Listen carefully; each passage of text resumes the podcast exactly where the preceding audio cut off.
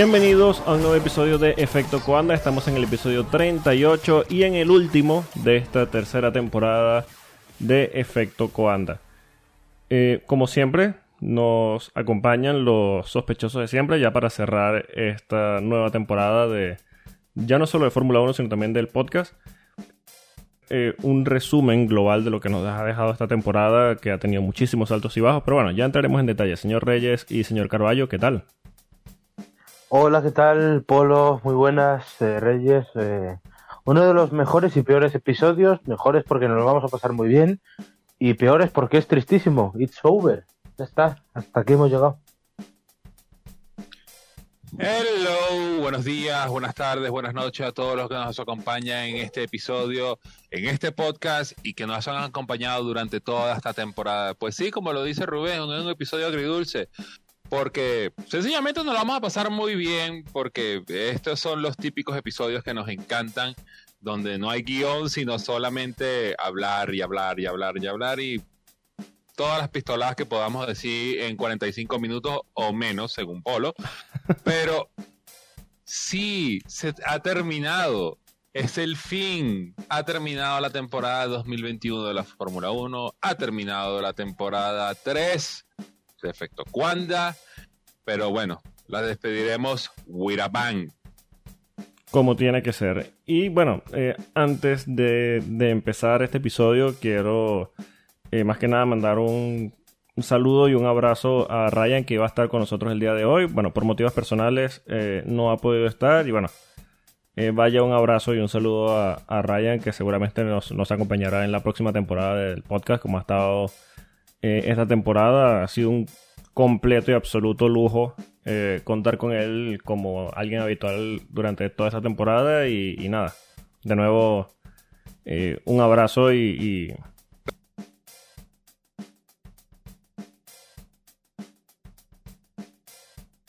grande para Ryan. Eh, por cierto, vean su canal de YouTube. Eh, el último video que, que, hizo de Carlos Sainz es para, mm, para comérselo con los dedos, porque literalmente es así de bueno el análisis que hizo. Y extiendo esto no nada más para eh, Ryan, sino para Mario, Albert, Gaby, sí, todos los que nos acompañaron en este año, aunque sea un ratico, pero todos son bienvenidos, esta es su casa, no hay ningún problema. Nosotros podemos grabar la hora que sea, mientras no sean las 5 de la mañana para Polo, porque por favor, ese hombre tiene que trabajar. Pero literalmente todos aquellos que hicieron acto y gala de presencia aquí son bienvenidos para la temporada 4 de Efecto Cuanda, porque sí, habrá temporada 4 de temporada de Efecto Cuanda. Sí, como solemos decir, amenazamos con volver y por supuesto que volveremos. Eh, ya no solo con la cuarta temporada, si sale alguna noticia, ya como sucedió en la pretemporada de, de este año, eh, habrán episodios extra. Eh, esos pequeños shorts que hacemos con, con, noticias para comentar alguna cosilla que pueda haber pasado o, o que pase en el mundo de la Fórmula 1, pero bueno. Me, me encanta el término de shorts de. de, de, short de, de, polo. Se ve que no lo has escuchado porque el último efecto cuando especial que tuvimos fue como una hora y cuarto. Sí, sí, sí. es que, mira, para, para, que entiendan un poquito el meme de, de shorts, antes de grabar siempre conversamos, mm. eh, más o menos para tener una idea de cuánto sería la duración del podcast. O, o, de cada episodio y siempre decimos, eh, con 45 minutos me conformo, 45 minutos un poquito más. Tenemos información como para 45 minutos. Y bueno, ustedes el, pueden ver ya. Es el running joke. Sí. Es el, running joke. Y el último programa duró dos horas. Exactamente. Le, bueno, ah, teníamos tela para hablar dos horas. Bueno, dos horas y yo creo que un poquito más. Sí. Uh, bueno, pero empecemos. Pero bueno, estamos ya en el cierre de la temporada, ya no solo de la Fórmula 1, sino del podcast. Y bueno, yo creo que no hay mejor forma de, de empezar este cierre de temporada que hablando un poquito de las predicciones que hicimos a principio de año sobre lo que esperábamos para esta temporada cada uno de nosotros. Eh, Ay, por Dios. La... ¿Por qué? Ya, ya, ¿por qué de primeras? Sí, yo... Eh, hay un... Mejor, eh, eh, mejor, eh, Rubén, mejor, porque eso es como una curita, hay que quitársela de coñazo. Sí, sí, hay un dicho que dice envejeció como la leche, y yo creo que nada define mejor estas predicciones que esto. Pero bueno, eh, como dice Reyes, hay que quitarlo como una, como una tirita, como una curita y... Vamos a empezar. Eh, este es... eh, así lo empezamos, así lo empezamos. Vamos, vamos, vamos desde el principio. Quiero que entremos de lleno en la temporada dando tres predicciones cada uno sobre lo que va a pasar este año.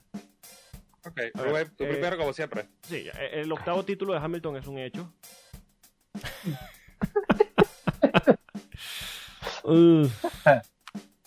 Ah, bueno, eh, Eso pensaba Hamilton también. Michael Massey entraba en el chat. Sí, sí. eh, ¿Cómo es? Creo que nosotros a principios, de- a finales de febrero, eh, la, la fe a Red Bull y a Max era mínima. Mínima. Bueno, veníamos de Ah, siete a, a- años. a Max era muy alta. el- Lo que no nos fiábamos era de Red Bull. Sí. No, es que ni siquiera de Red Bull, era de Honda. Sí, cierto, cierto. Sí. No, y más allá de eso, a ver, ven- veníamos de siete años de un dominio absurdo de, de, de Mercedes y bueno, todavía han ganado el campeonato de constructores, pero mm, yo creo que le- Eh. Michael Massey nos escucha, lo hemos puteado tanto que mm, Sí, dijo, yo- ¿sabes qué? que- bueno, de Se aquí, de aquí le mando un abrazo, de aquí le mando un abrazo de feliz Navidad a Michael Massey porque ya yo sé que él es escucha regular ese podcast. Sí, Sí, por sí, favor, sí. un abrazo a Michael Massey, hijo de puta, renuncia, eh, un abrazo y, y- y lo esperamos en la próxima temporada, por supuesto, Un ojalá se anime a participar. alguno de los bichos presentes de Australia haga lo que tenga que hacer. Exacto. Uh, cuidado, que no le hayan a hacer la... No, no, no, no, no. bueno, sí. Que, que no le hayan a hacer la, Ah. la whiting, cuidado. eh, Polo, continúa, por va- favor. va- vamos a La continuar. Whiting. Coño. Vamos a empezar con, con, bueno, unas predicciones. Eh, voy a empezar conmigo. Eh, las primeras dos predicciones de cara a esta temporada, por supuesto, omitiendo la vulgaridad del octavo título de, de Hamilton. Pero bueno, vamos. Eh, puse que Checo va a ganar eh, más de una carrera con Red Bull este año. Y la otra es que Bottas va a terminar cuarto en el campeonato de pilotos.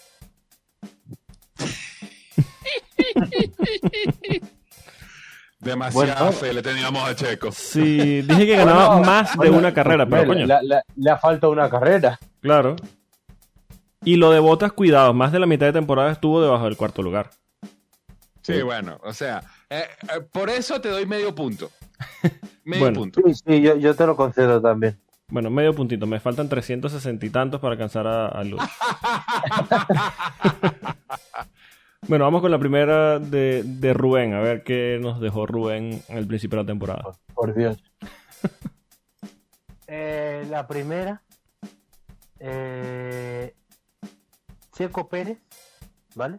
Ajá. Va a ganar más de una carrera Uh, me y tanto él como Verstappen van a acabar delante de Bottas.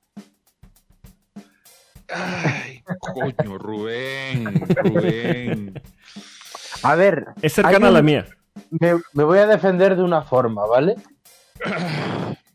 El trasfondo era que iba a ser, o sea, que Checo iba a ser el segundo, o sea, el mejor segundo piloto de Red Bull y ha demostrado ser el segundo mejor piloto de Red Bull, Sí. siendo igual de mediocre. O sea, que realmente está bien tirado. Ahora, eh, lo de botas me, mole- me Sí. molesta porque pensaba que sí que había potencial, ¿eh? Eh, y sí que... Ah, Pero es que no estuvimos Sí, tan bueno. lejos. No, no, no, porque no estuvieron tan lejos, pero eso de, de ser el segundo, el mejor segundo de Red Bull con todo y lo mediocre que es, significa que Chancho López ha abandonado la conversación. sí. Que hay noticias, hay noticias. Supuestamente Chancho López no vuelve. Cuidado. Vuelve, ¿no? Y de hecho... Bueno, de hecho, bueno, te digo una cosa, no se ve con mal recuerdo porque he estado escuchando su narración del otro día en lo de eh, Checo y Saleyen. Bueno, yo creo que pasaron cosas en la cabina. Sí, sí, seguramente. ¿A- ¿Alguien se acuerda de esa foto de Stan Marsh con la de Randy. computadora solo? Randy Marsh. sí, Randy, de Randy Marsh. pues es, Bueno. es su mismo paso. Tal cual, tal cual. Bueno, ya, Polo, no le des más Sí, vueltas, sí. suelta la mía. Vamos a seguir con las predicciones porque Reyes se quiere hacer el loco. Vamos, vamos. Ajá. Una de mis predicciones es Checo Pérez no gana una carrera esta temporada. Que conste, Azerbaiyán se la tropezó. Eso es to differ. Sí, vamos a darle medio puntito porque sí se la encontró, pero eh, cuidado. Medio punto Sí, porque, porque- medio, porque- medio porque- punto porque Pinelli y Hamilton. Sí, porque si no fuera por Pirelli, que dejó votado a Max y le dijo adiós, y, y Hamilton porque dejó el Magic prendido, Sí, Checo no gana. Correcto. Checo no gana. sí, sí, claro. Porque hay que, bueno, hay que- decir que en esa, esa relanzada, relargada, en Bakú Hamilton había salido bastante mejor que, que Checo, pero Sí. bueno. Después se le olvidó como que ah, esto va para la derecha o para la izquierda. ¡Ay, coño! El Magic. Pero bueno, medio punto para mí, por favor. Medio puntito, medio cuenta. puntito. Oh, estamos empatados. Todos, medio punto. Sí. Eh, vamos con, bueno, un deseo que tenía eh, Reyes para esta temporada. Por favor, que Williams abandone ese farolillo. Por favor. No, es que bueno, eso es un. Eso ya. George Russell, eh, por lo menos, ya demostró su valía como piloto. Nicolás Latifi, bueno. Su segundo año, ya hay dinero de Dorrington Capital. Ya este es el primer año del, caño- del coche con plata de Dorrington Capital. Deberían salir del farolillo rojo. Por lo menos un punto. Muy bien. No, no fue nada más un, nada más fue un punto, fue un punto, un podio. Sí. Bueno, a ver. Bueno, Bien, es una carrera que no hablamos, pero fue podio al fin. We don't talk about Bueno, Outspa. En ese deseo coincidíamos los tres y hemos acertado. Sí, sí. Sí, exacto. Un punto para todos. Un punto para todos. Seguimos empatados. Ok. Yo, bueno, no, no respeté el decir las cosas uno a uno, solté la primera y la segunda eh, juntos, pero bueno, vamos con la tercera. La tercera de mis predicciones. Y mi última es que Haas va a cambiar de livery antes de mitad de temporada.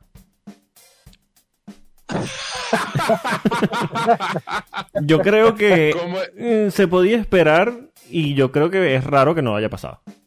Sí, es No, verdad. Sí, se podía haber esperado. Lo que pasa es que, tú sabes, hay demasiada plata de papá Dimitri ahí. Y esos colores se van a quedar así, así. Mira, yo me voy a sincerar. Yo pensaba que pasaba porque la Guada iba a meter las manos, la Asociación Antidopaje, y no les iba a permitir ir con la bandera de Rusia gigante como libre. Yo pensaba que eso es lo que iba a pasar. Yo, yo también, era, era la época que lo decíamos, lo decimos más de un día. Sí, sí, sí. Sí, bueno. Eh, no punto para ti. sí, esa no, no, no, no, no se dio. Vamos con la segunda de Roy. Eh, a Vettel le van a quitar o un podio o una victoria por órdenes directas de equipo para favorecer a Stroll. Esa, Bueno, esa de- predicción de- desteñía odio. Este, depende No, de quién no, llames odio, equipo. ten- no odio, tenía maldad, odio no. Eh, Si Mucha fuera, maldad. si fuera otro piloto, a lo mejor sí. Exacto, pero define quién es equipo. Si es Aston Martin o es la FIA.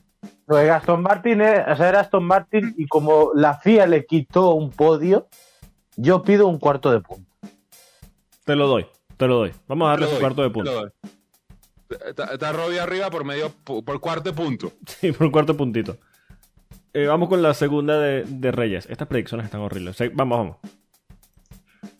Reyes, ¿cuál sería tu segunda? Eh, Aston Martin no gana una carrera este año. ¡Yes! Ah, bien, bien. Bueno, rompió la Yes. banca.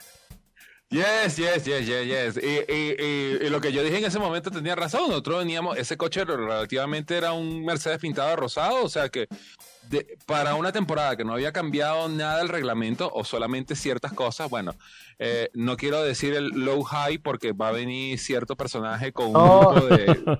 No, y No. estamos muy tarde en el año para estar peleando por eso, Sí, así por que... favor. Yo me lo imaginé, yo me lo imaginé, yo dije, mira, no creo, no creo. Pero si hubiéramos dicho, Alpan gana, nos hubiéramos reído. ¿Sí? también te digo que también te digo que te salvó que Vettel no quiso meter el coche en Hungría, ¿eh? Eh, sí, también. yo, también. Me acordé, yo me acordé, yo dije, bueno, por lo menos no estuvieron tan cerca. Después me acordé, coño, un Sí, día. esa estuvo cerca. No, pero- Estuvo cerca, pero Sí. bueno. Ahora, bueno, y, y- y a Checo también le agradezco que se le escapó, porque no, feliz Navidad o felicidades, como se le diga. sí. feliz Navidad, felicidades, como se le diga a Checo. Sí, sí. bueno. ¿Qué queda? Ah, queda una de Rubén. Sí, queda una de Rubén, pero antes, queda esto. ¿Quién es el dueño de Farolillo Rojo para el 2021? Hombre. Claro. Te diría igual Alfa Romeo, pero es que veo más a Hasean, por mucho ruso que metas. No, es que tú sabes cuál es el detalle. Yo veo un poquito más dueño de farolillo rojo Alfa Romeo. como la leche, hermano, como la leche. Yo creo que ninguna envejeció peor que esta. No, cero confianza. no, tanto cero confianza en, Kimi. O sea, en Kimi siempre hay que confiar. El problema es que yo no veía ese Alfa Romeo como, como para meterse en los puntos. Sobre todo que habíamos hablado de que iba a ser un, una 1.5 muy peleada. Y yo dije, coño, si una 1.5 muy peleada, ahí no va a quedar mucho para nadie. También, también, hay que decir que con lo que se vio en la pretemporada, Alfa Romeo pintaba bastante mal. Ahora, eh, Giovinazzi también tuvo un año muy bueno, sobre todo la segunda mitad. Y nada, te dejaron mal. Muy, muy mal. Sí, sí. Sí, sobre todo Giovinazzi tratando de salvar los muebles para que hacen la Fórmula 1. Antonio. Estoy guardando. Antonio haciendo Q3 para llevarte la contraria. Sí. exacto. Ay, este man dijo esto en este programa. Ah, no, voy a joderlo. Bueno, un saludo para el gran Antonio Giovinazzi que nos escucha. Un saludo, Hizo, grandes actuaciones solo por joder a Reyes. Exacto. Vamos a ver cómo te va ahora en la Rumba Championship. Desgraciado. bueno, vamos con la tercera predicción de Rubén. Fernando va a hacer más de, bueno, como mínimo dos podios y va a luchar por alguna victoria en una carrera loca. Uh. Ah. Ah, ah, ah, Ojo, cuidado, cuidado. Confía en el plan. Bueno, segundo podio, por supuesto, hay que confiar en el plan. Eh, el segundo podio no cayó de puto milagro y de hecho no han sido tres, pues porque Dios no ha querido. sí. y bueno, la, victoria. la, victoria al final me equivoqué de, compañero. Sí. por eso. Tú, tú, pedías eso y por un lado salía Esteban a decir Bonjour. sí. Que yo creo que duele un poquito más cuando ves que el compañero ganó y yo no. No, no, ¿sabes, lo que me iba a doler? Y, eso sí lo digo en serio. O sea, que Ocon tuviera victoria y que Fernando, con 11 pilotos que se habían subido al podio, no lo tuviera. Que es puro Fernando, o sea, no se puede ser más desgraciado. Sí, sí, claro. Pero, pero al final lo ha conseguido. Eh, eh, hay que recordar una cosa, eh, este año de Fernando fue el plan, confiemos en el plan, pero sigue siendo Fernando Alonso, o sea, más bocazas que él imposible, o sea... No, la mala suerte le acompañará siempre y por eso el Renault del año que viene será el Renault de 2009. Uh, pero no pasa nada. No pasa nada. O sea, los fans de Fernando estamos acostumbrados a, este, a esta problemática. bueno, bueno, bueno, bueno. No sé si es resignación, si es malos deseos, si es ya un intento de terrorismo. Eh, escucha, el, el, Atlético de Madrid. ¡Uh! ¡El Pupa! Sí, sí. el cuento del Pupa. El cuento del Pupa. Ay, pobre Fernando, qué, desgraciado. Qué, qué, queda? ¿La última mía? Queda tu última. Queda tu última, Reyes. A ver. McLaren regresa al círculo de vencedores con sí, qué buena sí, sí, Daniel Ricciardo y.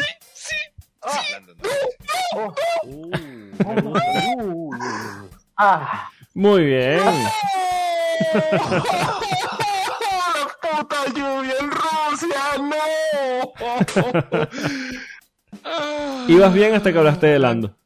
Tanto, tanto, reírse, tanto reírse de Putin y mira. Sí. Ay, coñuela, madre, hermano, no. Ahora, te, digo una cosa. Te digo una cosa, solo por acertar eso, aunque fueras último, yo te daba el primer puesto de la porra. Sí, sí, sí. Sí, bueno, pues es que, coño, ¿a quién se imaginaba una victoria de Daniel Ricciardo? No, no solo de Daniel Ricciardo, de McLaren en general. De, McLaren. no, bueno, pero, pero, pero eh, eh, eh, o sea, no tanto por la, por la forma de, de, decir McLaren regresaba al círculo de vencedores, sino de que diciendo primero Daniel Ricciardo, cuando se veía que Lando Norris estaba apropiando del equipo. O sea, no sé, que, no sé qué, qué, qué, estupefaciente me pasaron acá que, me permitieron ver el futuro. Bueno, recuerdo, rompiste una racha de 3.213 días. Sí, señor. 3.213. 3.213 días después McLaren volvió al, al, círculo de vencedores. Ojo, ojo. Gracias a Efecto Cuanda. Eso es. No lo escucharon aquí primero. ¿eh? Correcto. Lo escuchaban aquí primero, ¿eh? Claro, como siempre. Bueno. Y bueno, queda, queda un último audio ya para cerrar este tema de, las predicciones. Vamos, vamos a ver qué trae. O sea, yo, ¿Ah? pienso que eh, los últimos tres van a ser Williams, Hastasi y, y Alfa Romeo. Esto como para rematar lo positivo de la última predicción. Tú, te metiste en lo de Alfa Romeo y no saliste ya, ¿eh? sí, no, no, no, O sea, darle, darle puntos a las Astasi. What the fuck, ¿qué me pasaba? bueno, fue una droga muy buena. Sí, definitivamente esa papeleta LCD ya venía en la bajada. Tú veías allí, tú veías que ya había, iba a haber un, un dopaje y que la guada no lo iba a ver. exactamente, pero bueno. bueno, ya cerrando el, tema de las predicciones, eh, vimos que de verdad no tenemos ni puta idea de esto, pero bueno, nos divertimos, que es lo importante. Eh, por, cierto, ya que estamos hablando de predicciones, eh, ya tenemos oficialmente campeón en nuestro fantasy, ¿verdad? Oh, sí. Pues sí. No lo tengo a mano, pero sí. Sí, sí. Eh, no es Luis José. Ah, no. con razón, ya sé yo. por eso es que no sé quién es. Porque no ha salido gritándolo. Luis José, te quiero mucho. Este año, por cierto, bueno, tenemos ganador. Enhorabuena a eh, Gustavo Valencia. Ah, el gran Gustavo. Eh, eh, ese, ese, nos escucha desde el principio, ¿eh? Sí, sí. Además, yo creo que él participaba en el Fantasy desde antes de que se institucionalizara como el Fantasy especial del efecto Cuanda. Sí, sí. bueno, muchas felicitaciones. creo que es su primer título, de hecho. Sí, pero lo más asombroso es Ronaldo VII. Sí, y bueno, tengo que decir que pude haber quedado quinto y evité quedar quinto. Ah. Yo era. No, no, en serio. O sea, yo llegué a la última carrera sexto a cinco puntos de César Augusto Zuleta. Sí. Eh, pero pensé, si apuestas por Verstappen lo vas a agafar, lo vas a agafar como haces siempre y probablemente no te salga y yo quería que ganara Verstappen. Por lo tanto, puse Hamilton, Bottas, Verstappen. Puse a Bottas delante de Verstappen y puse campeón a Hamilton. Me gafé a mí mismo. O sea, tú te jugaste el futuro del fantasy con un contragafe, un, Correcto. Un ajedrez 3D absurdo para que Verstappen ganara el título. Pero, me, pero me dio resultado. De hecho, la, eh, antes del safety car de la Tiffy estaba pensando, digo, bueno, al menos voy a quedar quinto pero prefería lo pero pero prefería lo otro. De una forma u otra ganaba. Sí, bueno, eh, eh, eh, felicidades Rubén. De, los tres de nosotros fue quien ganaste porque yo llegué en un lejano segundo y bueno, Polo detrás de la ambulancia. Sargento Blas terminó decimos séptimo de más de 40 participantes, o sea, primera mitad de tabla. Sí. Y espérate que Espérate, te estoy buscando. Eh... esta es la segunda página, o la tercera. no Venezuelanada GP acabó en la 35 posición. Trae la ambulancia.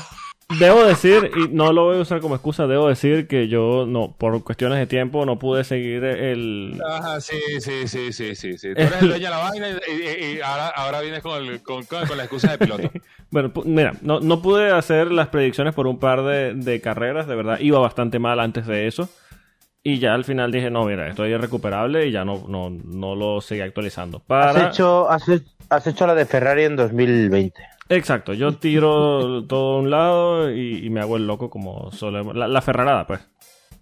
Exacto, bueno. Pero eh, Ferrari 2021 es mejor que Ferrari 2020, por lo tanto. Cuidado con lo que viene. Cuidado. Cuidado que puedo tener un plan. ¿El plan? bueno, si hablamos de, lo que nos dejó esta temporada? Porque estamos ya divagando. Sí, eh, rara. un poquito eh, lo que nos dejó esta temporada, hacer un, análisis global de lo que fue eh, esta temporada 2021, que yo creo que es la mejor desde 2012. ya no es un tema de la definición de, de, las carreras o, la definición del título, perdón, sino en las carreras, ¿no? El número de ganadores, la cantidad de podios distintos, los equipos que subieron al podio.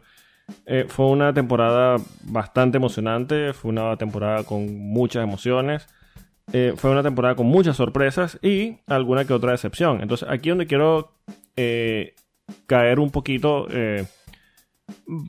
para englobar nuestro lo, que nos dejó la temporada, quería preguntarles, vamos a empezar con los equipos.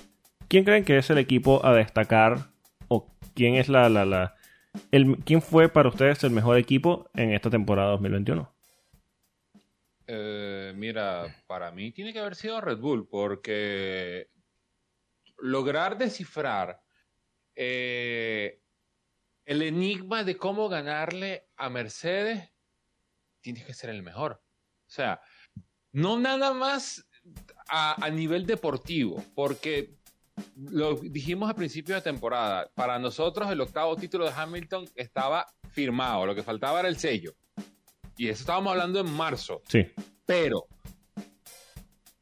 lograr que Red Bull no, no es que Red Bull suba al nivel de Mercedes, hacer que Mercedes baje a tu nivel a jugar en el cochinero donde Christian Horner se siente feliz, coño, te tienes que darte cuenta que es el mejor equipo del año, sin duda. Además, las paradas, el, funcionamiento del motor Honda, eh, esa sinergia entre Max Verstappen y Sergio Pérez que nosotros veíamos así como, bueno, sí, Sergio puede ser bueno para este equipo, pero teníamos la duda, es más, le habíamos dado mucho, eh, si escucharon las predicciones hace unos 10 minutos atrás, de dos carreras, de victorias más de dos carreras. Yo fui el único que dije que no ganaba, pero, pero literalmente para mí, para mí, el mejor equipo de la temporada tiene nombre y apellido, se llama Red Bull Racing.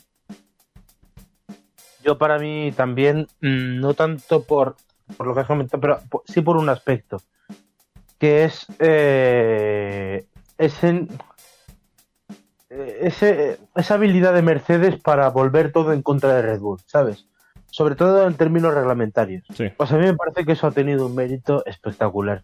Eh, Mercedes se ha tomado este año de, de, de impasse y yo creo que en Mercedes pensaban que, bueno, lo tengo, estoy casi seguro, en Mercedes pensaban que este año, con el coche del año pasado un pelín mejorado, les valía.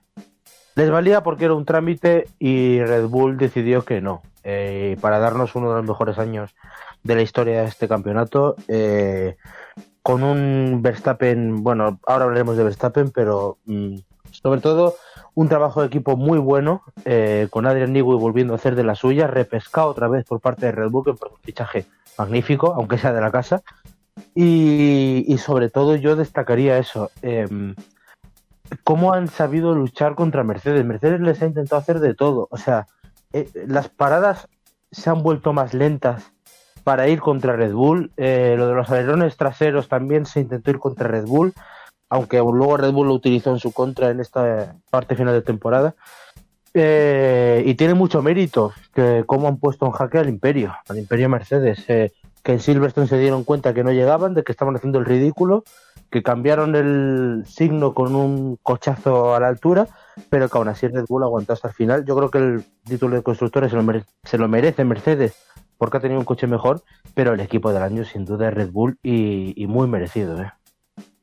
Sí, yo estoy completamente de acuerdo con lo que dicen. Eh, ya más allá del resultado final, bueno, al final el campeonato de constructores se lo ha llevado a Mercedes, pero el simple hecho de acercarse y saber llevar la lucha, incluso la de constructores, hasta la última carrera, a pesar de, bueno, ya en, las últimas par de carreras, con los grandísimos resultados de, de Lewis Hamilton y un poco de mala suerte, eh, se ha terminado por decidir pero eh, el saber llevar la pelea y mantenerla, algo que no supo hacer Ferrari en un par de años en los que pudo disputarle el título eh, a Mercedes, pero Red Bull supo ser una amenaza, supo estar allí, supo estar a la altura y en un poquito lo que dice Reyes, supo tal vez no subir al nivel de Mercedes, sino supo eh, cogerlo por el tobillo y bajarlo a su terreno y hacer que se ensuciara las manos para luchar con sudor, lágrimas y sangre eh, un título que terminó por definirse eh, de manera súper dramática. También destacar, bueno, lo que dices tú, Rubén, la forma en que repescaron a, a, Adrian Newey, porque se veían muy superadas por Mercedes en un tramo de la temporada y ha sido regresar Newey y la superioridad de, Red Bull se volvió muy marcada en esa en ese momento de la temporada. Así que nada, de acuerdo en que Red Bull eh, es el mejor equipo del año, más allá de que no ganaron el título, pero eh, yo creo que nadie esperaba que estuviese tan parejo o incluso que se viera en muchos tramos de la temporada superior a un Mercedes que ha dominado esta era completamente a placer de punta a punta. Sí, y hay una cosa que, hay que nosotros tenemos que traer en consideración también, que eh, el, el 60% de este mundial de, de Verstappen es está hecho en casa. Eh, paradas de menos de dos, eh, segundos. Eh, la respesca de Adrian Newey, que después de Turquía le trajo una nueva inyección al equipo. Pero el 40% es Honda, porque para nosotros esa era la pieza que era el signo de interrogación, en una onda que ya nosotros sabíamos que iba de salida, de que ahora esto se cambiará a Red Bull Power Sports, pero eh, literalmente nosotros no sabíamos qué rendimiento íbamos a traer onda, porque literalmente cuando tú vas de salida, tú tratas de entregar algo ahí, tú sabes, a mitad de marcha que te, que te aguante y bueno, gracias por todo y me voy. Pero no, los japoneses se comportaron a la altura de entregarle lo mejor que pudieron haber hecho y pusieron a Mercedes a correr. A correr, literalmente, las últimas cinco carreras estábamos hablando de que eh, Mercedes no podía con Honda, no podía. Eh, es más, se, hablaba de, bueno, meterle un motor nuevo, pierde cinco posiciones, pero meterle un motor nuevo en cada carrera. O sea, eh, literalmente, mucho de esto, bueno, ese trofeito que debe estar durmiendo más Verstappen, le, estará haciendo ojitos a, a, Honda San así y dándole besitas de gracia. Mucho, estoy muy de acuerdo, mucho mérito en que Honda abandone en teoría, que no va a ser del todo, pero en teoría la era híbrida, eh, después del camino que han pasado. Sí, exacto. literalmente Honda se va de la Fórmula 1 sacándole el dedo del medio a Mercedes diciéndole, lo pudimos hacer. Lo pudimos hacer, sí, sí. Sí, es que, a ver, si ya para, para cerrar un poquito esto del tema de Honda, eh, si nos hubiesen dicho en 2000, 2017, 2018, 2015. 2015, bueno, no quería entrar en esa era tan oscura, pero sí. Eh, si alguien nos hubiese dicho que Honda iba a irse de la Fórmula 1 con un título, eh, yo creo que nos hubiésemos reído. No nos lo hubiésemos tomado en serio. No, yo, lo, mismo que te hubiera dicho, tú te volviste loco, ¿verdad? Sí, pero eh, da mucho mérito al trabajo, da mucho mérito y, es incluso, no, es por ponerse místico, pero es hasta una lección de vida, ¿no? Eh, puedes verte en el peor de tus momentos y con a base de mucho trabajo.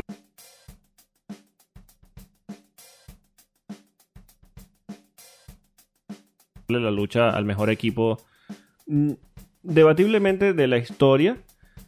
Eh, y al final le sacan un título eh, luciendo superiores en gran parte de la temporada con un motor que hace unos muy pocos años todo el mundo, bueno, no hay que irse muy atrás para recordar el GP2 Engine. Exacto. Exacto. Eh, bueno, ya hablamos del mejor equipo. Yo creo que el consenso de cuál fue el peor equipo de la temporada está bastante claro, ¿no? no es Alfa Romeo, ¿eh? No, no, no es Alfa Romeo.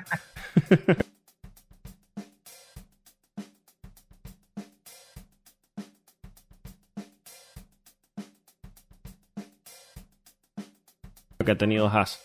Eh, yo creo que se sabía que iba a tener un año difícil. Eh, era complicado pensar que pudiesen tener un, coche competitivo o un año medianamente decente, pero lo cierto es que esta temporada ha sido de pesadilla por ellos. Eh, yo creo que terminar las carreras eh, era una buena noticia y era lo que apuntaban, pero optar a algo más, yo creo que ni siquiera una carrera loca, una sorpresa o lo que sea, les metía algún punto en sus cuentas.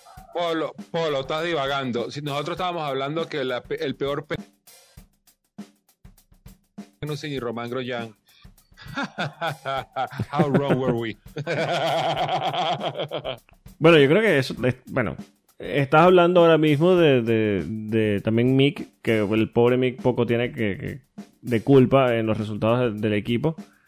Pero sí, eh, yo creo que hablando de, la pareja de pilotos, yo creo que la, poca preparación que tiene la, pareja de pilotos de, Mick y, Voldemort, eh, la poca experiencia, lo, nulo que ha sido eh, Haas en el tema de evoluciones y, de, tratar de ser competitivo esta temporada, eh, terminó por cerrar en, en, el resultado que vemos, el peor equipo del año y hay que ver qué pasará en 2022, aunque sea un reinicio para todos, pero tampoco pinta, parece, que tampoco pinta muy bien la cosa para el próximo año. Bueno, es la oportunidad, la, porque realmente eh, para Haas era un año de, literalmente de supervivencia. Sí. Porque después de ese 2020 ya tan complicado, se sabía que, no había dinero, literalmente no había dinero.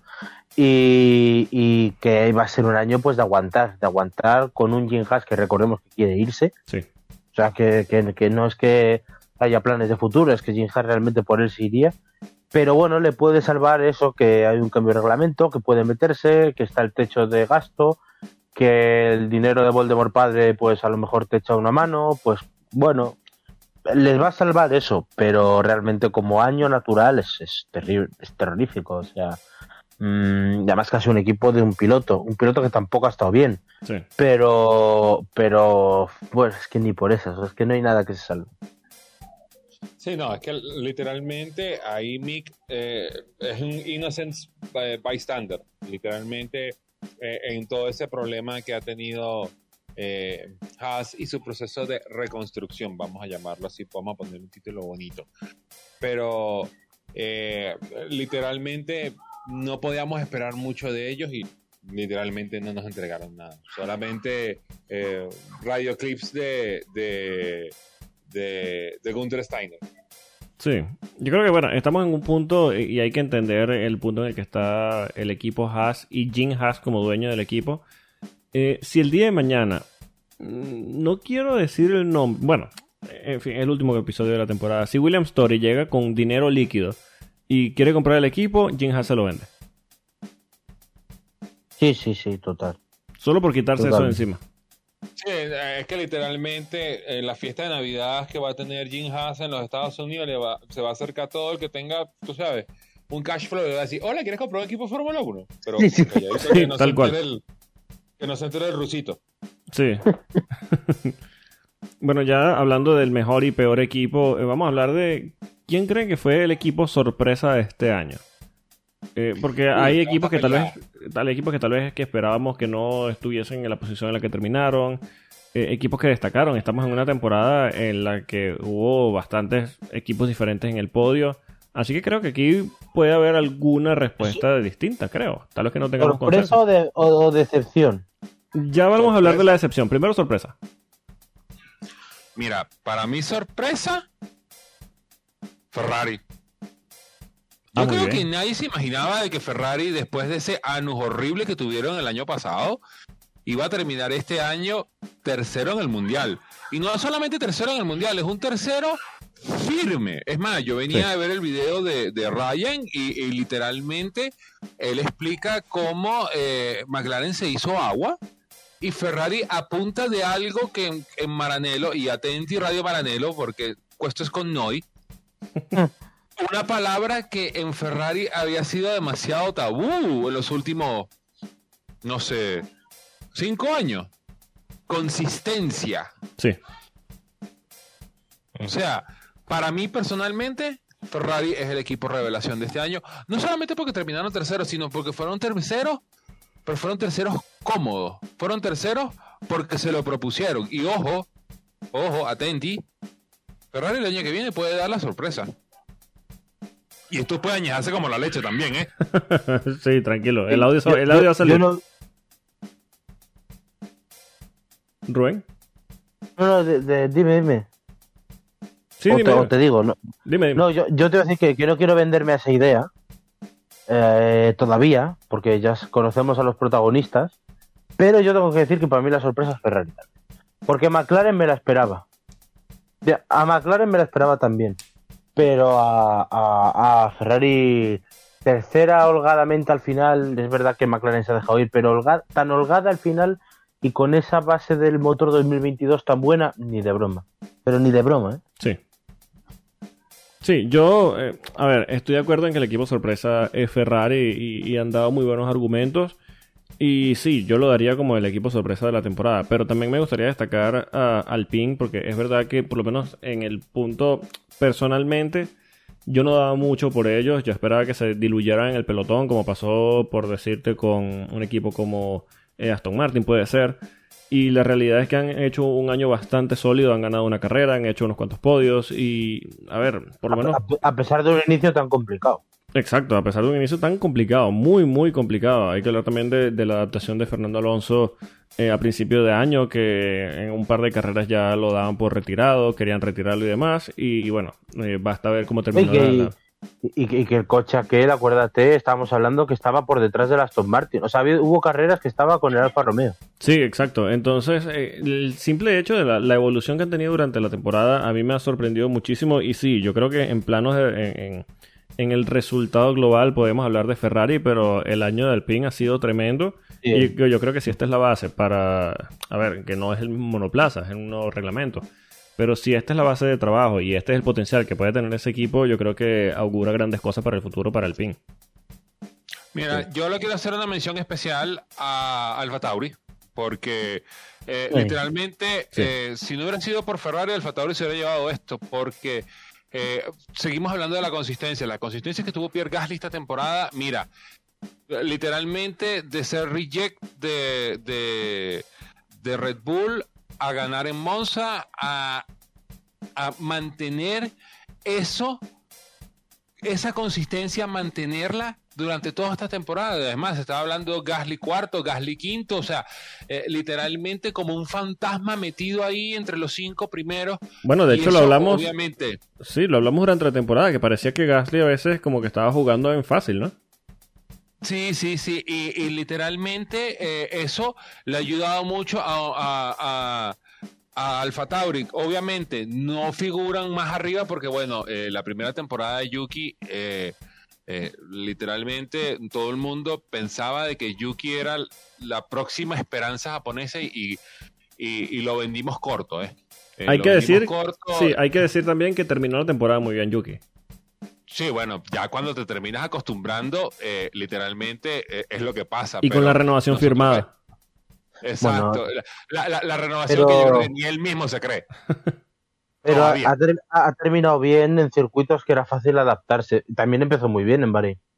Le, pasó, lo mismo a Fernando. Fernando empezó ganando a Con, metiendo al, Alpine en Q3, que no estaba para Q3. Y luego ya empezó a sufrir en circuitos donde donde no la adaptación pues es más complicada. Yo es que estoy totalmente en contra. Para mí la decepción del año es Alfa Tauri. Con uh. diferencia, uh. con, bastante diferencia sobre el resto. Un coche que en, en, no pocos, tampoco muchos, pero no pocos momentos de la temporada ha sido el tercer mejor coche. Sí. Por delante del Ferrari y del McLaren.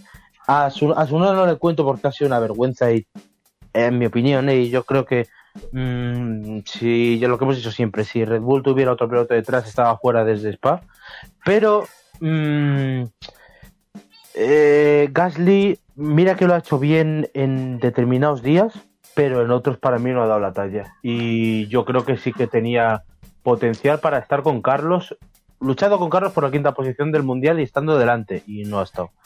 Y yo creo que Alfa Tauri eh, ha, dado, o sea, ha sido el tercer mejor coche en muchos momentos y entre todos no lo han sabido aprovechar. De hecho, yo al principio de temporada recordad que le llamaba el efecto eh, eh, Racing Point y creo que no me equivoco. Bueno, ya que tú pasaste de, de... Yo creo que ahí no hay mucho donde arar. La gran decepción de este año tiene que ser Aston Martin, porque literalmente Racing Point le entregó un coche ganador, eh, un coche de podio y Aston Martin nunca lo supo. No, no supo, no supo descifrar este año con todo lo del Highlight Road No te acerques, quédate ya, quédate ya. Otmar, ahí, quieto. Ya terminamos la temporada. Me sabe mierda tu Rey al Rey, vete tus abogados por donde mejor te quepa. Cuidado que voy a venir a explicarte. ¿no? no, no, por eso, por eso le estoy diciendo, quédate allá Suena la sección de la temporada y lo saben. Sí, yo, bueno, eh, para ir un poquito eh, en cada punto, en lo que dice Rubén de, de, de Alfa Tauri, es cierto. Alfa. Eh, sí, eh, en muchas ocasiones parecía que está- eh, estaban ya para ser un equipo puntero incluso. Y, no es exageración, era un, equipo rapidísimo, el monoplaza es increíble, es verdad que desde hace un par de temporadas cuando ellos decidieron seguir su propio concepto de, evolución y concepto aerodinámico, les ha ido bastante bien. Eh, a Gasly le sacó grandísimos resultados, pero es difícil tener un equipo con un solo piloto cuando los demás eh, pilotos están bastante nivelados. Eh, con sus excepciones, pero sí, yo creo que Alfa Tauri, para mí no es la decepción, yo aquí coincido con, con Reyes, que, que tiene que ser eh, Aston Martin, pero entiendo perfectamente el punto de Rubén, porque era un, eh, Alfa Tauri era un coche que pintaba para más, eh, podía ser más, y yo creo que e- ellos incluso, perdón, saben que Alfa Tauri podía hacer más. Y a pesar de que no han tenido una mala temporada, a ver, eh, ha sido la mejor temporada desde que están en la Fórmula 1. Yo creo que ellos saben para sí mismos que era un año para tal vez dar un golpe sobre la mesa y terminar como terceros de, de- del campeonato de constructores. Es que es verdad, cuando corres con un piloto es verdad que todo es más complicado y Gasly lo ha hecho, lo ha hecho bastante bien. Para mí es una temporada notable, pero era potencial de sobresaliente, Sí. que es lo que me, lo que me disgusta, porque yo de verdad pensaba que Gasly y Alfa Tauri lo podían hacer de sobresaliente. Y por ejemplo, McLaren durante muchos momentos de la temporada, y me pesa muchísimo decir esto, ha corrido con un piloto. Y han acabado delante de Alfa Tauri. Entonces, mm, no sé, yo creo que tenían para más. Tengo que decir que a mí también me ha decepcionado Aston Martin, porque yo también pensaba que iban a estar más arriba, eh, y bueno, lo, las predicciones mías de principio de año se ve. Pero había una parte de mí que pensaba que eh, podía ser que con un cambio así de dueño, aunque la base sea la misma, eh, el coche que tenían como que no terminaran de cogerle bien en el sentido de, claro, nos han dado un coche del año anterior, pero ahora tienes que evolucionarlo tú y puedes andar más perdido con un elefante en una cacharrería. Sí. Y es lo que les ha pasado. Eh, había una parte de mí que lo, que lo contemplaba esa opción y al final la ha pasado, pero también me ha decepcionado, debo decir. O sea, yo esperaba que estuvieran para más. Que Fernando Alonso sacó más puntos que los dos. O sea, 81 y 77. Es, Aston Martin no se puede permitir eso. Y menos con los fichajes que están haciendo, que son de equipo ganador, porque tienen a Martin Wismar, han fichado gente de Red Bull, de Mercedes, o sea, realmente el proyecto es para más. Bueno, hay un, video que hicieron lo- los el equipo de, de Aston Martin dentro de del pit en el que Lawrence Stroll está hablando con el resto de- del equipo. Dicen que bueno, no es el año que ellos esperaban, eh, pero que les demostraron que pueden ser un equipo que puede pelear arriba y que él se comprometía a darle las herramientas para luchar allá arriba y demostrarle a esos tipos, todo el mundo sabe que está hablando de Mercedes, Red Bull y demás, eh, que ellos están allí para ganar títulos. Vamos a ver si, si esto es así. Eh, lo cierto es que el Ojalá capital está. Sí, el, el capital existe y bueno, parece que hay voluntad. Ojalá sepan encaminar todo y podamos tener en el futuro eh, próximo a Aston Martin luchando por, por buenas posiciones, porque mientras más equipos tengamos luchando arriba, mejor para todos. Por Eso. supuesto. Eh, eh, Lawrence, yo sé que lo estás escuchando. Por favor, release the Valkyr. Sí, por favor, el Valkyrie, desgraciado. El crimen contra la humanidad. Sí, señor. Bueno, ya hablamos un poquito de los equipos, vamos a hablar de, de los pilotos. Vamos a empezar por el mejor piloto. Yo creo que aquí el consenso es claro, ¿no? Max Verstappen. Por supuesto. Nicolás Latifi. Porque si fuera por Nicolás Latifi no tuviéramos el campeonato. Sí, sí. Él dijo, si no puedo definir el título estando adelante, lo defino atrás. Sí. Exactamente. Pero ya, hablando en serio, Max, eh, yo, creo que no más podemos hablar de Max, ¿verdad? Eh, literalmente, eh, Red Bull construyó un equipo a él y era cuestión de tiempo de que Max encontrara todas las piezas que le hacían falta para poder meterse de T a T con Lewis Hamilton. Y este año no, no solamente lo demostró con el mundial que le sacó, sino los números que deja. O sea, estamos hablando de un piloto que de 22 carreras ganó 10. Sí. No solo eso, que hizo 18 podios. Solo eso. 18 podios y, no, y no podios, primero, segundo, y que los que no han sido podio ha sido porque le ha pasado algo. Sí. bueno, o sea, no, ha sido no ha sido por ritmo. O sea, son Bakú, eh, Silverstone, Monza y Hungría. O sea, es que. ¿Qué le vas a hacer? Bakú, no fue culpa de él. Bakú no fue culpa tuya, Silverstone tampoco. Yo diría que Monza la única. Que sí que le dio más culpa, pero Hungría tampoco. Hungría tampoco. O sea, literalmente tres carreras donde él no tuvo nada que ver, terminó fuera de carrera y lo demás primero y segundo. O sea, nosotros hemos hablado de la dominación de Lewis Hamilton, hemos hablado de los siete años de dictadura de decir Lewis Hamilton, pero literalmente la temporada 2021 fue una dictadura de Max Verstappen, lo que pasa es que no nos dimos cuenta. lo, que pasa es que lo que pasa es que ha tenido muy mala suerte. O sea, ah, este era un campeonato, a mí sí que tengo que decir, me ha dado rabia desde leer desde Abu Dhabi para acá, esta semana, eh, voces que decían, no, es que Hamilton se lo merecía igual que Verstappen. No, perdona. Eh, si es por merecimiento, Verstappen cierra este título en Qatar. Sí. No, es que, pero es que nada más vamos a ponerlo en los números. O sea, eh, eh, en un momento, eh, cuando nosotros veíamos a Lewis Hamilton perdido, y estamos hablando que no es que estaba perdido por allá por, por Barcelona, sino estamos hablando que está en Ciudad de México. Esa mirada perdida de sí, sí, sí. ¿en qué peo me metí? O sea, eh, literalmente tuvo que sacar la casta de campeón y tuvo que sacar todos los trucos de la chistera para poder llegar vivo a, Abu Dhabi. Pero literalmente Max hizo lo que le dio la gana con este campeonato y lo hizo de la manera más relajada del mundo porque presión, no, la presión la tiene él. si lo gana bien, si no también. Para mí, ah, con que para mí hemos visto y por ser claro, una de las mejores eh, temporadas hechas jamás por un piloto en la historia de la Fórmula 1. Sí. Yo estoy completamente de acuerdo. Para, mí es una temporada de 9,5, 9,75, que le resto porque ha sido, es verdad, demasiado guarro. Sí. No más que Hamilton para mí, pero sí demasiado guarro. Yo soy más, yo creo que todos añoramos una pelea Alonso Vettel donde los dos se respetan a esto. Y yo creo que le ha podido ese ansia y que es verdad que desde Brasil ha estado más errático y casi se le va de las manos. Pero eh, el resto de la temporada efectivamente ha sido totalmente sin presión. Y, y, realmente, o sea, demostrando superioridad, porque pese a todo, o sea, al final de temporada nos deja contra un Mercedes, yo creo que bastante superior, las dos mejores vueltas de clasificación de los últimos años. Sí, sí, sí, completamente. y cuidado, cuidado, si no de la historia de la Fórmula 1. No, sí, es, que, pueden serlo tranquilamente. Sí, sí, ¿Cómo es? que Max Verstappen nos regaló dos cosas de final de temporada. Nos dejó una de las mejores vueltas de clasificación que yo ya he visto en mucho tiempo. Mira, tendría que remontarme a la época de Schumacher o Senna mismo. Para, para, ver una vuelta tan mágica. Y nos regaló también el coitus interruptus más grande de la historia. sí, eso también es verdad.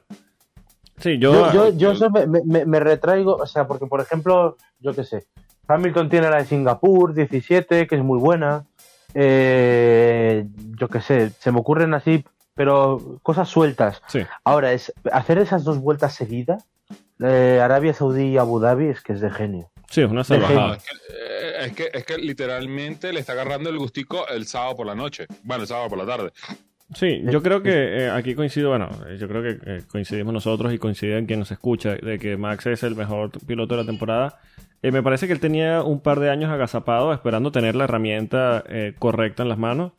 Y finalmente este año se ha juntado todo y ha decidido ir al cuello por, por él. Y bueno, yo creo que esto mm, se hace entender un poquito eh, este aspecto que dice Rubén de, las guarradas que hizo durante todo el año, porque a mí sí me parece que se ha pasado un poquito en algunos puntos. pero bueno, también Luis Hamilton, hay que decirlo. Pero yo creo que... Y que Polo también es la Junta. Sí, sí, por supuesto. Pero, por supuesto, en el entorno eh, lo, apoyaban a seguir este tipo de, juegos. Pero eh, también es cierto que hay que decir que eh, esto no es algo que está demostrando este año, no es algo que demuestra este año, sino que ya tiene varios años demostrando que está allí. Como que, mira, en el momento que yo tenga las herramientas en mis manos, voy a ir a por él y es lo que ha hecho esta temporada. Eh, una temporada básicamente sin quiebres, incluso en momentos muy críticos como fue Silverstone, eh, no se le vio eh, que se haya desencajado psicológicamente. Sí dijo, bueno, en cierto punto que le molestó ver la celebración de Luis mientras él estaba en el hospital y demás. Pero mm, la siguiente carrera como que no pasó nada y fue y la ganó. yo creo que Max ha hecho uno de los mejores años de, de, cualquier piloto en la historia de la Fórmula 1, pero también hay que decir que incluso haciendo esta temporada una salvajada de 10 victorias y 18 podios, primero o segundo, eh, en el que si no puntúa es porque le pasó algo que no tiene nada que ver con él, eh, porque lo han retirado por alguna razón. Eh, y haber ganado el título en la última vuelta habla de no solo lo que tuvo que hacer Max Verstappen para ganar un título, sino lo difícil que es sacarle un título a Lewis Hamilton y también yo ah, creo que hay que reconocer lo que es Lewis Hamilton con sus muchos pros y sus muchos contras. Eh, Viendo... El gran campeón que es, que bueno, ya vamos a hablar de, otras cositas en cuanto a Hamilton, pero deportivamente es un animal y hay que reconocerle lo muy caro que vendió este título. Siendo una temporada no del todo buena, para mí es una temporada, yo el otro día se, le, la puse de 9 y yo la bajaría un poco, ocho y medio, porque eh, para mí el mejor Hamilton es el de principio de temporada, ese Hamilton que tiene que sobreconducir el Mercedes. Sí. Que me parece maravilloso. Eh, pero luego ya empieza a cometer errores, eh, que si Bakú, tener quiebres así mentales, la clasificación de Bélgica, la salida de Italia, son como demasiados. y para mí eso le ha restado. Pero mm, ese final de temporada me parece magistral en el sentido de tú tienes que ganar cinco carreras para luchar el título y si no, no puedes porque si eres segundo ya se te ha ido y va a ganar las cinco. Sí, sí. Mm, por mucho que Verstappen haya sido más superior que Hamilton, claramente que lo ha sido, eh, Hamilton en el momento crítico de la temporada no ha fallado.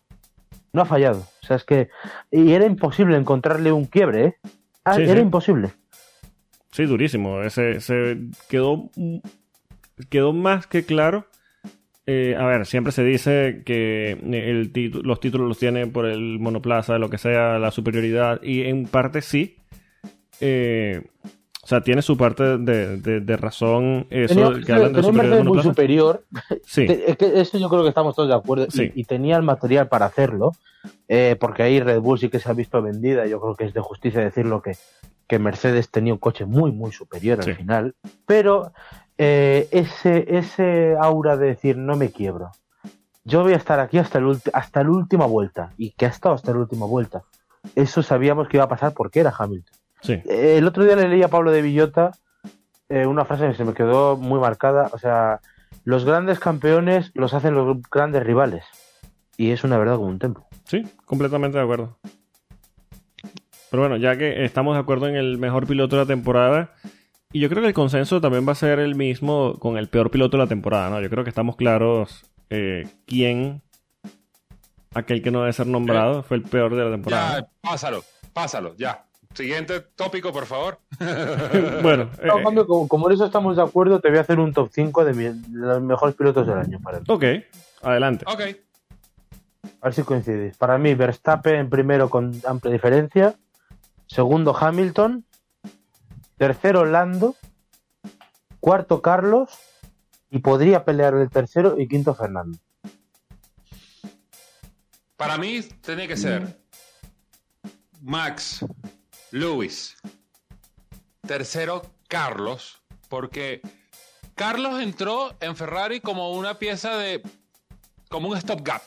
Sí. Como un recambio. Un placeholder. Sí, un, placeholder mientras estaba el otro niño y ha demostrado que se puede agarrar ese equipo completo. Cuidado que viene renovación. cuarto Lando, porque aunque tuvo una campaña muy buena, eh, pienso que lo de Rusia le pasó factura a él y a mí. Gracias. gracias a lluvia. Y para mí, quinto. Es más, perdón, voy a bajar a Lando quinto y pongo cuarto a Fernando. Porque nosotros a Fernando, nosotros conocemos quién es Fernando Alonso. Sí. pero nosotros no nos imaginábamos que Fernando Alonso se iba a adaptar tan rápido a esta Fórmula 1. Claro, ok, Fernando venía de correr los Toyota en, el Mundial de Resistencia, pero Fernando no es un pollito. Fernando no es un pollito. Yo, yo, en ese plural no me incluyo. Yo me lo imaginaba, pero también es verdad que eh, un podio este año era más complicado, aunque yo aposté por él, pero era más corazón. Sí, claro, por supuesto. Pero, la adaptación sí, sobre todo, ¿sabes por qué? Por el Dakar.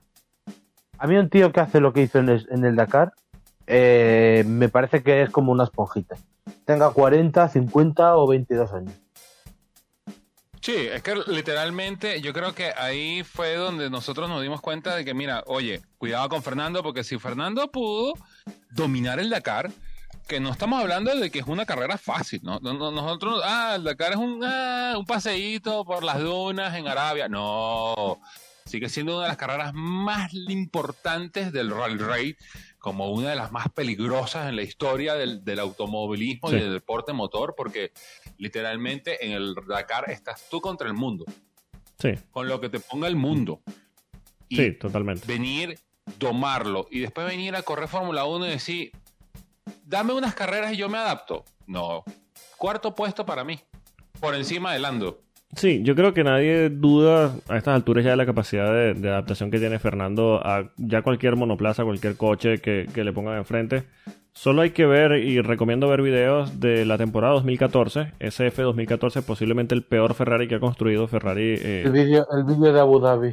Sí, hay un video de Abu Dhabi en que el coche es básicamente inconducible y Fernando por alguna razón, de alguna manera lo hace competitivo. Eh, yo creo que es la, el, único coche de la historia que subvira y sobrevira al mismo tiempo. Sí, sí, es increíble, no tiene nada de sentido y de alguna manera Alonso lograba controlarlo y hacerlo competitivo. Era increíble. Y, bueno, yo creo que, eso es la mejor forma de, resumir lo que es Fernando Alonso y, las capacidades que tiene. Ah, para mí no es sorpresa, no, no tampoco quiero decir que pensaba que fuese tan competitivo a final de año pero sí esperaba que la, adaptación de Fernando fuese eh, rápida. Incluso me sorprendió lo mucho que le costó a principio de temporada. Eh, no, a ver, yo jamás voy a decir que es momento de retirar a Fernando Alonso, pero sí llegaba a pensar como, oye, ¿será que tal vez se fue un año más del que debía haberse ido o algo más? Y mira, al final, tanto a mí como a muchas otras personas nos ha cerrado la boca. En cuanto a ser un top, eh, yo creo que estamos de acuerdo en el 1 y 2 con Max Verstappen y, y Lewis Hamilton. Para mí el tercer lugar tiene que ser para Carlos. No es fácil entrar a, un equipo como Ferrari, no es fácil eh, pasar de un coche que subvira a uno que sobrevira, como es pasar de McLaren al Ferrari. Eh, y yo creo que, bueno, más allá de eso, entrar a, un equipo con Ferrari con la presión que significa y, entrar de, manera tan positiva y encima ganarle el duelo a tu compañero, un Leclerc que venía a ganarle a Vettel, eh, son puras noticias positivas. Para mí el tercer mejor piloto de la temporada. En el cuarto... no nada más eso, Polo, ya, Polo, no nada más eso, es, es tener la mejor temporada de tu historia en un equipo que ni siquiera está construido para ti. Sí, sí, completamente. Realmente el futuro de, el futuro de Ferrari descansa sobre los brazos de Charles Leclerc, o eso pensábamos nosotros a principios de temporada. Y literalmente a punta de podio aquí, podio aquí, podio aquí, podio aquí, podio aquí, y cerca de la victoria, porque se quedó cerca la victoria. Sí, lo, equilibró, lo equilibró. Sí. un grandísimo año para Carlos y bueno, ojalá pueda eh, cementarlo ya el próximo año, con, ya con un año de, adaptación conociendo al equipo. Eh, en el cuarto lugar, mira, yo voy a poner a Lando, pero le voy a poner un asterisco. Eh, ya van varias temporadas en las que justo después del parón de verano, Lando Norris se cae y yo creo que esto es un aspecto que él tiene que revisarse. suele empezar muy fuerte las temporadas y después del parón de verano por alguna razón se cae. Le ha pasado lo mismo esta temporada eh, me parece un grandísimo piloto, me parece que tiene un potencial enorme y creo que es el cuarto mejor de este año. Pero le dejo ese asterisco porque no me termina de convencer en esa segunda mitad de la temporada. Y el quinto mejor piloto de la temporada, yo creo que para mí es Alonso, simplemente por el hecho del espectáculo que te regala en pista. Ya no es un tema simplemente de los Team Radio que suele hacer. Él sabe, cada vez que habla por el, Team Radio, él sabe con quién habla. Él manda un mensaje y sin decir nombres, él, tú sabes en la frase que él dice con quién está hablando. Tú sabes si lo que él dice en un momento determinado lo dice a su ingeniero, si lo dice al jefe del equipo, si lo dice a Michael Massey. Es un espectáculo y, también la manera que tiene de controlar las carreras. Él sabe en todo momento la situación de carrera que tiene alrededor. Eh, sabe incluso de alguna manera en qué posición o en qué lugar de la pista está su compañero, luchando con quién y qué necesita de él.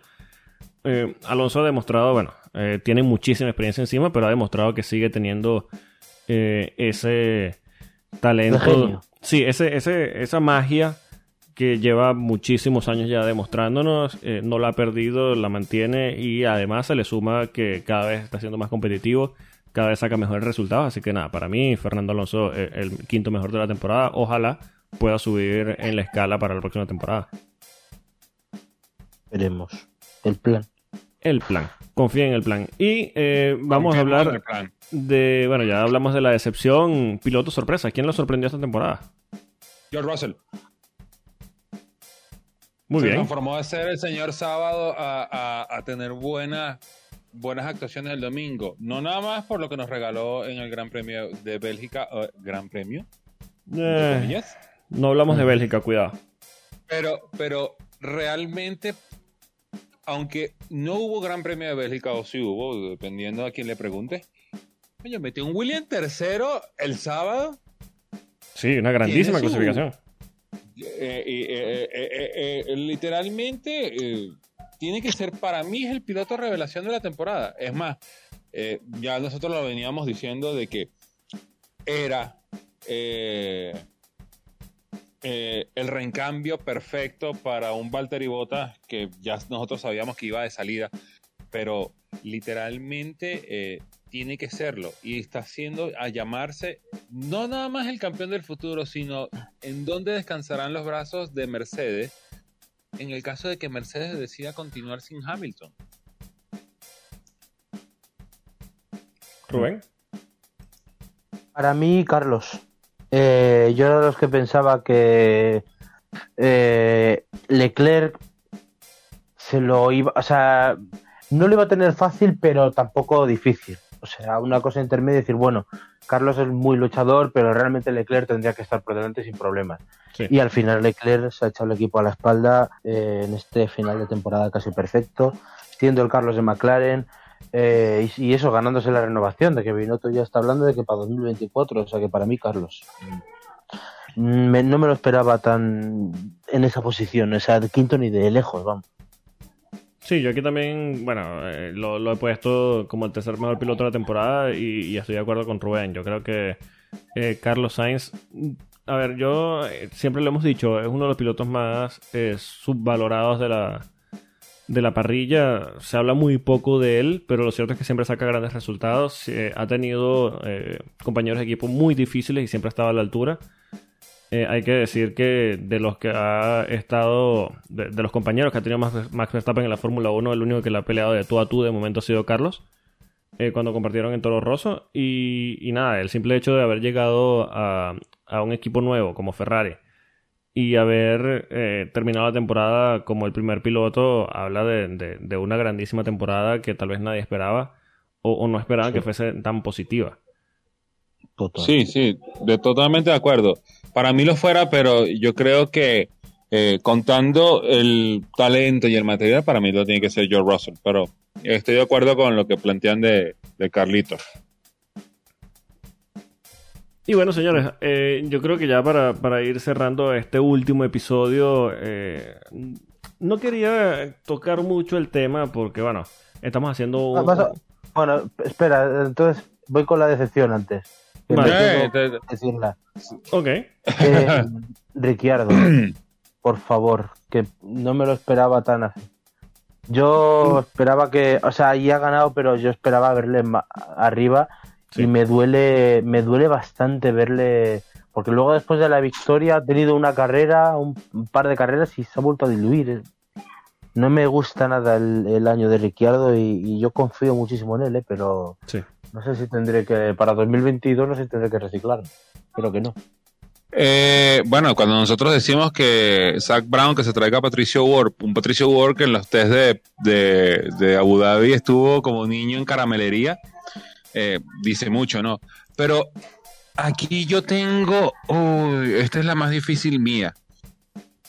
Como de la parte consciente mía diría Daniel Ricciardo, porque literalmente, eh, a, pesar de que ganó en, Italia, no ha demostrado nada. Se, ha estado perdido en el McLaren, ha estado perdido en todo, pero, oye, no puedo dejar de un lado a Charles Leclerc. O sea, de, venir eh, a ser llamado eh, la próxima nueva, el próximo nuevo campeón de Ferrari a que Carlos te pase por encima, oye, al Monegasco no le debe haber caído muy bien. Pero la uñita pequeña que tengo en el pie dice que el peor o la peor decepción de este año tiene nombre y apellido, se llama Valtteri Bottas. Porque, de nuevo, sigue siendo el enuco.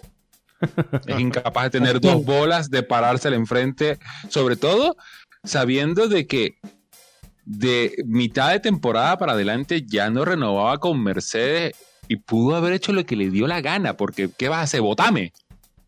Sí. Sí, yo aquí eh, estoy. A ver, en el caso de Walter y Botas, es difícil decepcionarte de alguien que no esperas, del que no esperas nada. Claro. Eh, no, pero es que, pero es que cuando tú, por ejemplo, escuchas el podcast de Tom Clarkson donde lo entrevistan, oye, se ve que, que, es un tipo que es un tipo chévere. Que es, que mira, mm, yo no niego que pueda ser una buena persona, yo no niego que es un gran piloto. A ver, es un grandísimo piloto. De hecho, lo demostró eh, en sus años en Williams. Eh, a mí me parece que el asiento en, Mercedes era merecidísimo en su época, pero eh, yo creo que, aunque no lo exteriorizó, yo creo que interiorizó bastante eh, su rol en el equipo como, como escudero. a pesar de que de la boca para afuera podría hablarse de, un Botas 2.0, un Botas 3.0, que sea el Porridge, que... sí, el fuck you, etcétera, etcétera. Concern, el fuck you, en fin me parece que se venía arriba muy, muy rápido, pero bueno, eh, yo creo que de, manera interior estaba muy consciente de su rol en el equipo, eh, sabía que no podía dar para más. Eh, también es cierto, hay que decir que el mismo caso de lo que le pasó a los compañeros de, Max, que ser compañero de Luis es un poquito injusto porque te estás midiendo al mejor.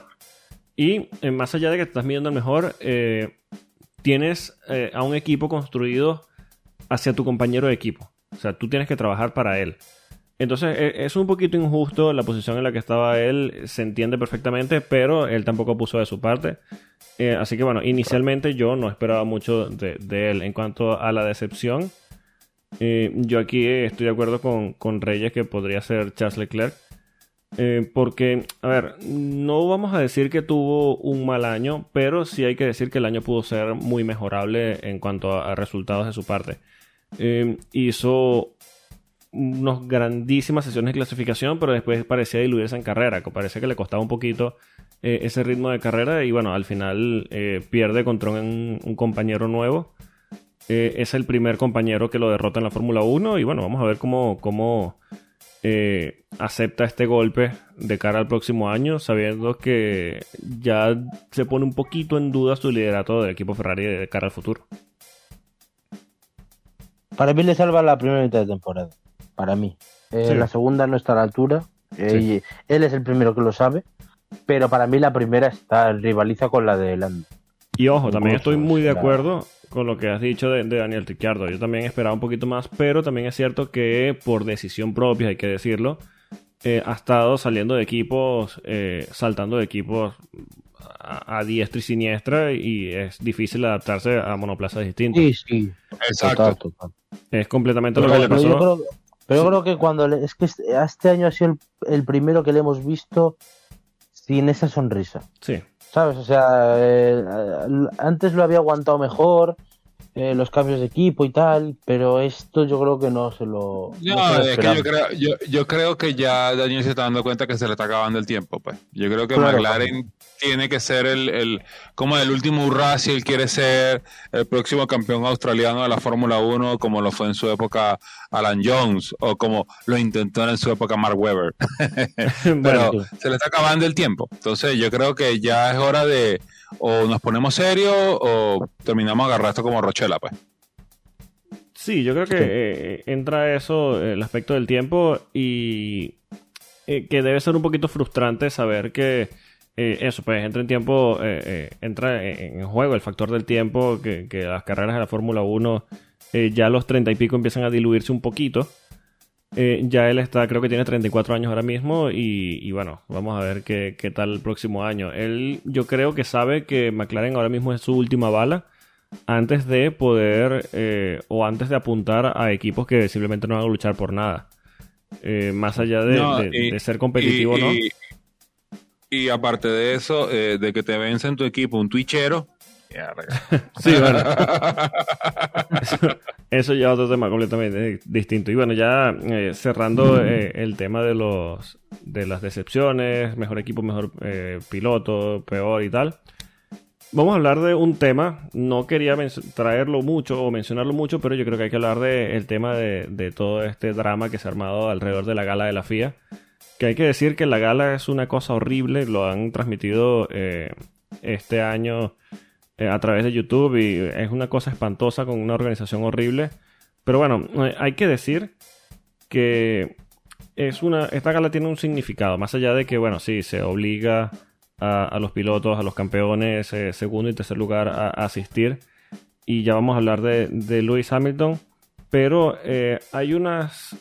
En esas galas pasan cosas más allá de una entrega de premios. Eh, y aquí quiero entrar un poquito en el tema de Lewis Hamilton y, su decisión de no asistir a la gala junto a, Toto Wolf. Eh, hay que recordar, esto es una historia que ha contado Lewis Hamilton en innumerables ocasiones. Lewis Hamilton logra entrar al programa de, McLaren, por supuesto, primero por su talento, pero él logra ponerse en contacto por primera vez con Ron Dennis en una gala de la FIA, después que queda campeón de, eh, campeón de karts, en el que va a cada mesa y le pide a los ejecutivos de cada empresa su número de teléfono. Él llegó a donde Ron Dennis y le dijo, yo quiero conducir en algún momento para McLaren. Y Ron Dennis se interesó por, la carrera, por supuesto lo patrocinó y terminó subiendo al equipo de Fórmula 1. Eh, este, eh, esta gala significa eh, para pilotos de karting, para muchos niños, una primera conexión con el que es su ídolo en el mundo de la Fórmula 1 o en el mundo de la categoría que sea, sea un piloto eh, que quiera... Se lo digan al, piloto que pidió a, Verstappen para que le entregara el título. Exactamente. Entonces, hay un campeón de, de karts que se llama Zach Su, que corre con un casco morado con un diseño muy similar al de Lewis Hamilton, que estaba esperando o que iba a pedir que Lewis Hamilton le entregara su premio de campeón al final no pudo recibir su premio de campeón de mano de Lewis Hamilton porque Lewis Hamilton decidió no acudir a la gala. Lo que pasa es que esto lo decide Hamilton o lo decide Mercedes. Es que eso nunca lo vamos a saber. Porque Pero es que quien lo haya decidido está mal. Eh, no, es sobre ello. Yo tengo la teoría de que Hamilton está haciendo muchas cosas mal. Eh, poco hay, o sea, el Hamilton tiene dos caras, como siempre, pero tiene la cara de buen perdedor del podio del otro día, que aguanta muy bien el tirón eh, en Abu Dhabi. Y tiene esto de, del drama por el drama. O sea, tú no puedes presentarte como en la proclamación de ser el miércoles y el jueves no hacer el esfuerzo de la gala de la FIA. Lo que pasa es que yo lo entiendo porque si va, puede ser que quiera ir, pero si va, deja vendido al equipo que ha montado un tinglao tremendo de decir que, están en contra de la FIA y que no van a la gala porque le han robado con Susie Wall de por medio. Que a mí alguien me tiene que explicar qué demonios pinta su no, a, mí, lo que me tiene que explicar eh, eh, qué hacen las esposas de Adrian Newey y Toto Wolf y Susie eh, mandándose tweets y que, ah, ok, ¿y ustedes qué pintan aquí? Sí, por favor. Sí. No, no, no es por ser sexista, pero pero, no sé. Total, sí, sí, pero ya te digo que el problema es que yo creo que Hamilton, aunque quisiera ir, que no sé si quiere ir, eh, tampoco podría porque dejaría vendida a Mercedes, que es lo último que necesita Mercedes en este momento. Dicho eso, eh, para mí el, el, error de Hamilton ya no es tanto porque, a ver, lo de los niños al final es una circunstancia y, a ver, queda mal para Hamilton, que se ha preocupado siempre tanto por los niños y de repente que es como, como la esposa del reverendo de los Simpsons, es que nadie va a pensar en los niños. Y en este caso no ha, en este caso no ha, no ha pensado mucho en los niños pero yo creo que sí debería haber salido. O sea, si tú puedes ir el miércoles a la coronación de ser y al, y al acto sí. ese con el príncipe de Gales, tú puedes salir con un comunicado en tus redes sociales que tanto las usas y decir, mira, yo creo que deberíamos parar esto. Aunque tú te sientas robado, tú podrías decir, mira, eh, mmm, al menos le dices a tus fans que no planten un camión en la, en la sede de la FIA. Claro. Por ejemplo. Eh, bueno. No sé, ese bueno, y que, y, y, y que aparte de eso, eh, hay algo que se le olvidó a Sir Lewis Hamilton. Tenemos nuevo presidente de la FIA, Mohamed Bin Sulamen. Sí. Sí. Y ya el señor Sulamen dijo, ya vamos a investigar porque este señor y este equipo vin no vinieron a una cosa que tenía que ser obligatoria. O sea, el artículo eh, 6,6 del reglamento deportivo le obliga. Exacto. Eh, eh, literalmente es Mercedes buscándose un problema de gratis. Mira, yo estoy de acuerdo Ve. en este, en este, esta posición que toma el, el presidente de la FIA, porque él no puede eh, tomar posiciones especiales porque por una, o sea, porque se llame Luis Hamilton o porque se llame Pepito Pérez. O sea, no, a ver, yo no, no puede llegar a, se ha tomado la, la, la, ahora con tanto drama que se está montando con todo el tema de, de, del cierre del campeonato de, de la Fórmula 1 eh, está hay un ambiente muy polarizado en el que estás a favor o estás en contra de Max o estás a favor o estás en contra de Luis eh, y se dice ah, el hombre está llegando a la FIA y ya se va a tirar al cuello de Luis Hamilton y no yo creo que hay que hacer cumplir la norma que es algo que nos hemos quejado durante toda la temporada de la Fórmula 1 que la, la, inconsistencia a la hora de, de, aplicar las normas de quién las cumple y quién no las cumple eh, y yo creo que se tiene que poner un ejemplo y, y, tiene que quedar bastante claro que te llames como te llames, tienes que cumplir el reglamento. Exacto. así te llamas Lewis Hamilton, así te llamas Lewis Hamilton, Michael Schumacher, Ayrton Senna. El ejemplo más claro es el de Senna. O sea, Senna, de hecho lo, yo lo leí esta semana y es completamente cierto. En el año 89, después de lo que pasó con Prost, después de la descalificación de Suzuka, plena guerra con Balestre, que amenazaba con descalificarle en el 90, él fue a la gala. Exacto.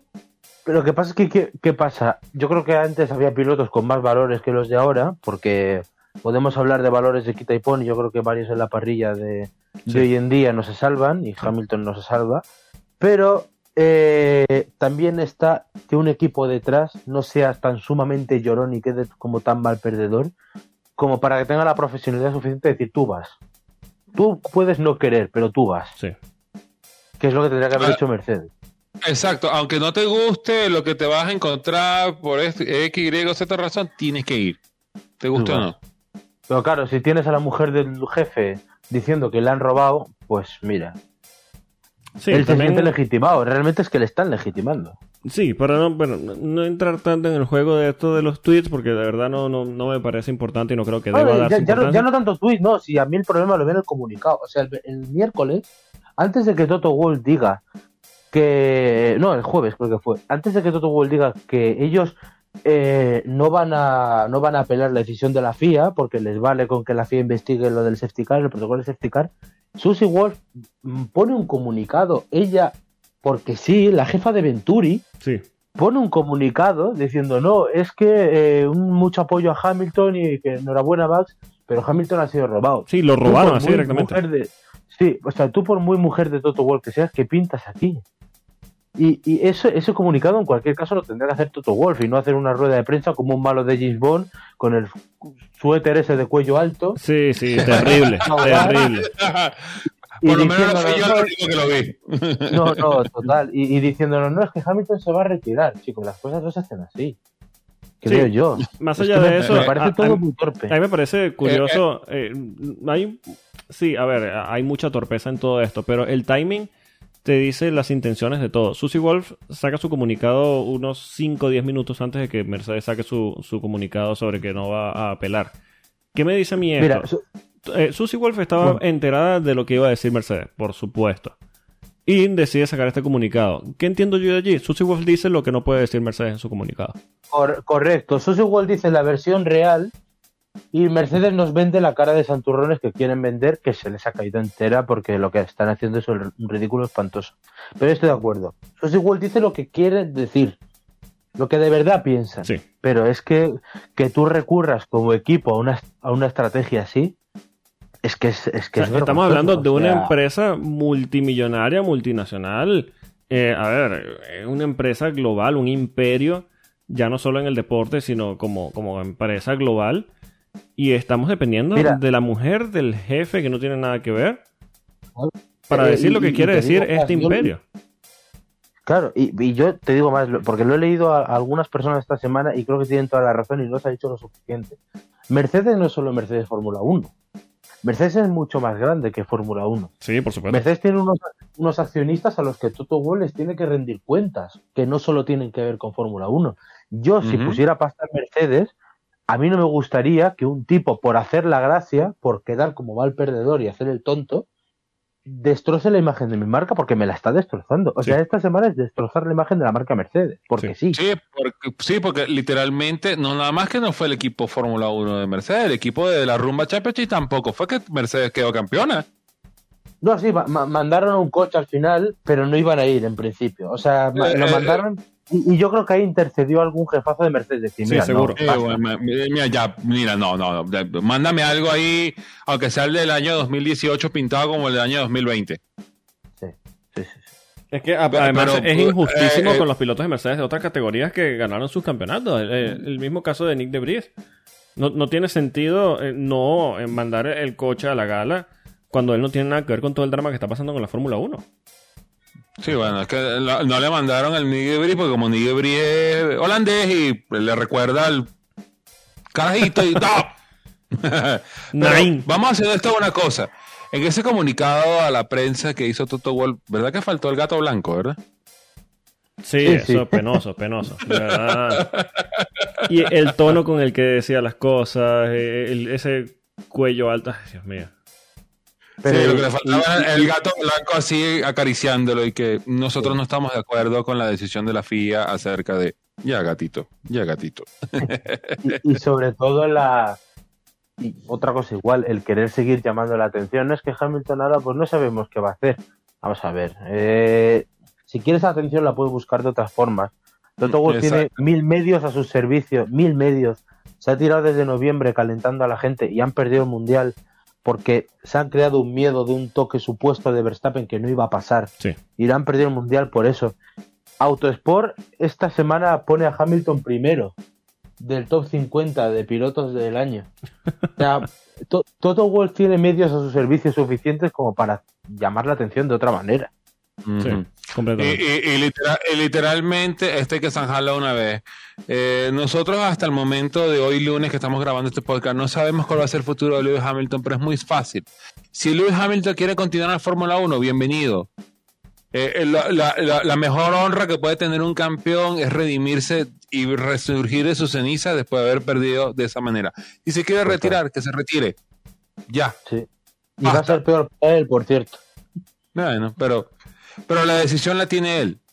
Sí, sí. Sí, mire, eh, aquí vamos, no nos vayamos a, no nos vamos a cara mentiras. Eh, ustedes han podido, quienes nos escuchan, quienes nos siguen en redes sociales, han podido escuchar y, saber que muchas veces, eh, otras veces no acertaremos, pero muchas veces damos noticias antes de que los medios más con más pesos puedan sacar la, noticia. Mira, nosotros podemos decir, asegurarles aquí mismo, Luis Hamilton no se va a retirar.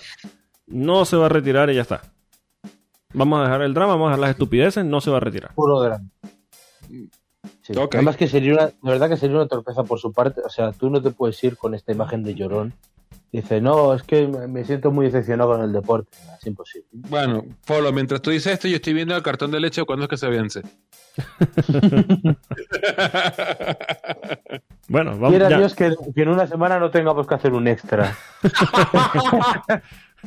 Eh, ¿Se acuerdan cuando dijimos la semana pasada que Luis Hamilton se retiraba? Bueno, eh, Luis Hamilton se retiró. bueno, señores, eh, ya es momento de cerrar esta tercera temporada de Efecto Coanda. no me quiero ir, pero bueno, ya. Son cuántos, estamos desde finales de febrero. sí, sí.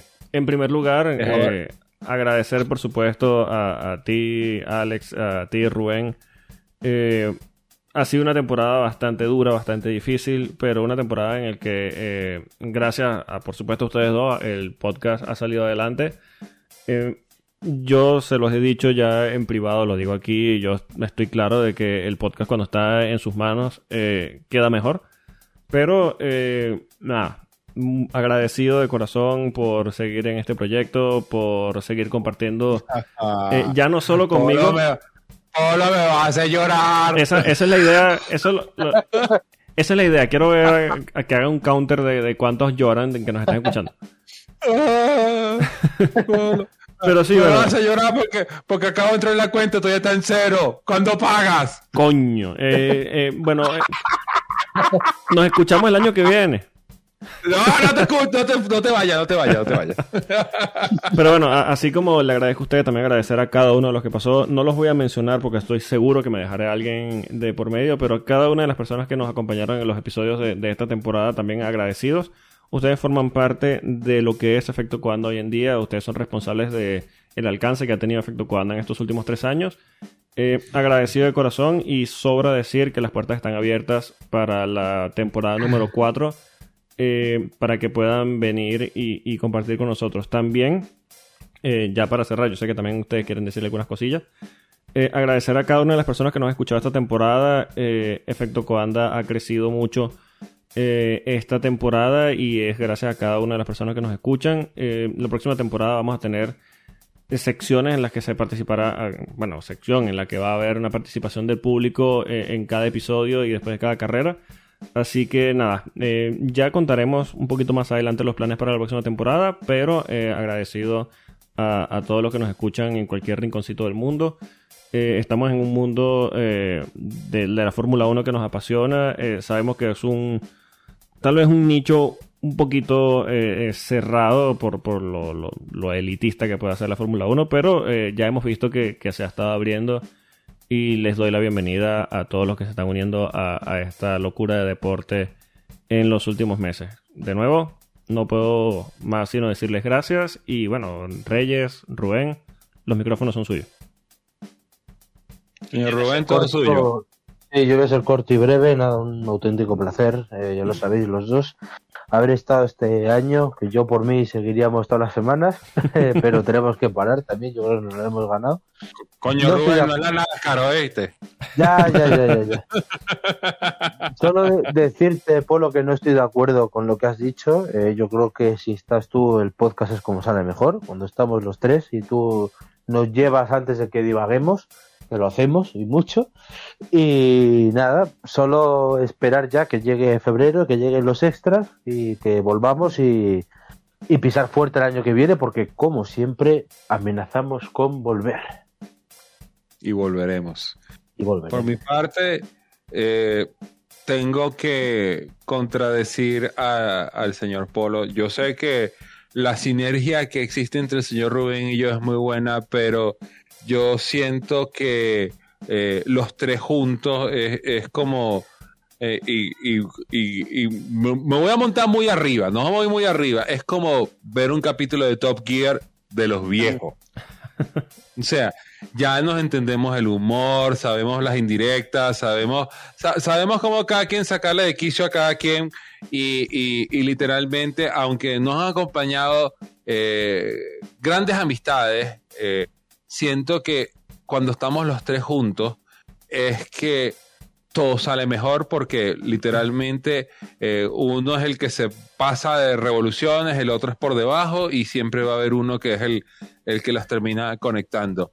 Pero eh, literalmente eh, doy las gracias por acompañarnos durante 10 meses, porque literalmente estaba sacando la cuenta. ¿Cuántos son? Son como 10 meses que estuvieron con nosotros. Todo el año. Hablando casi todo el año hablando de la Fórmula 1 eh, en sus momentos más altos, en sus momentos más bajos, eh, con amistades que pasaron por acá, con grandes noticias, malas noticias, noticias tristes, este, pero lo importante es eso, pues, eh, es ver la evolución de todos nosotros, como hemos pasado de, de ser ese pequeño podcast así de tres amiguitos que nos sentábamos todos los lunes en la madrugada, bueno, todos los domingos, literalmente, pero bueno, efectos de la magia, esto se da un lunes, eh, a, hablar, a, tener un grupo de personas que sabemos que están detrás de nosotros y que nos dicen, su producto es bueno.